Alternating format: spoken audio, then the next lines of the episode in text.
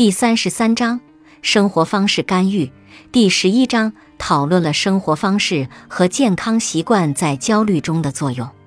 例如，相比没有焦虑障碍的人，患有焦虑障碍的人更有可能吸烟。尼古丁是一种可能会让焦虑症状更严重的兴奋剂。喝太多的咖啡或其他含咖啡因的饮料，同样会提高焦虑水平，正如某些药物和非法药物以及戒酒一样。维持好的营养、保持规律的锻炼以及好的睡眠习惯，很可能有助于你应对你的焦虑。本集播放完毕，感谢您的收听。